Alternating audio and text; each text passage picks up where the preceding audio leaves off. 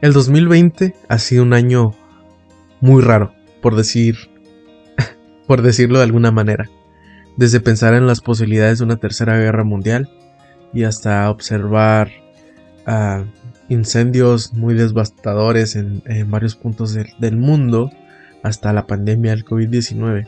El año 2020 no nos dejó de sorprender para nada. La pérdida humana y la actividad económica ha sido muy significativa y triste hay muchas expectativas de, este año que sea mucho mejor que el 2020 y vaya que hay razones. Para empezar, el mundo entero espera que en algún momento podamos volver a salir a las calles sin cubrebocas y si pensar que saludar a un vecino o preguntar algo en alguna tienda pueda llevarnos al hospital. Muchos esperan con ansiedad poder volver a, viajar, los jóvenes esperan poder volver a, a socializar con sus amigos en bares, antros, Muchos niños anhelan regresar a la escuela y poder socializar con sus compañeros y experimentar la, dinámica de una clase presencial. Otros añoramos poder ver de vuelta a nuestros familiares vulnerables a esta pandemia y, visitarlos con regularidad y poderlos abrazar.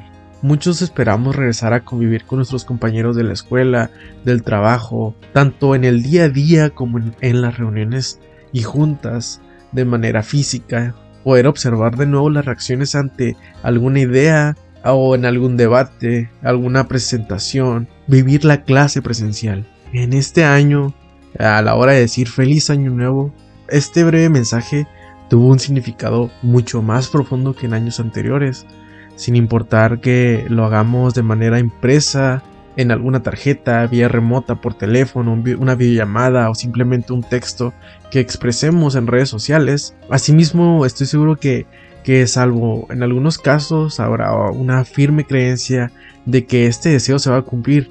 Es decir, que existe la, la firme creencia de que el 2021 no solo va a ser mejor, sino que tiene que ser mejor que el 2020. Claramente es factible que así sea.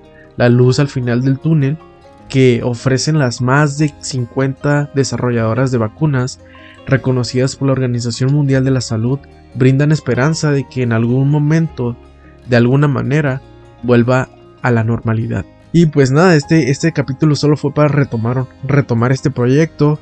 Vamos a seguir subiendo otros capítulos cada jueves. Y cualquier cosa pueden enviarme un mensaje a mi Instagram, fernando.hto.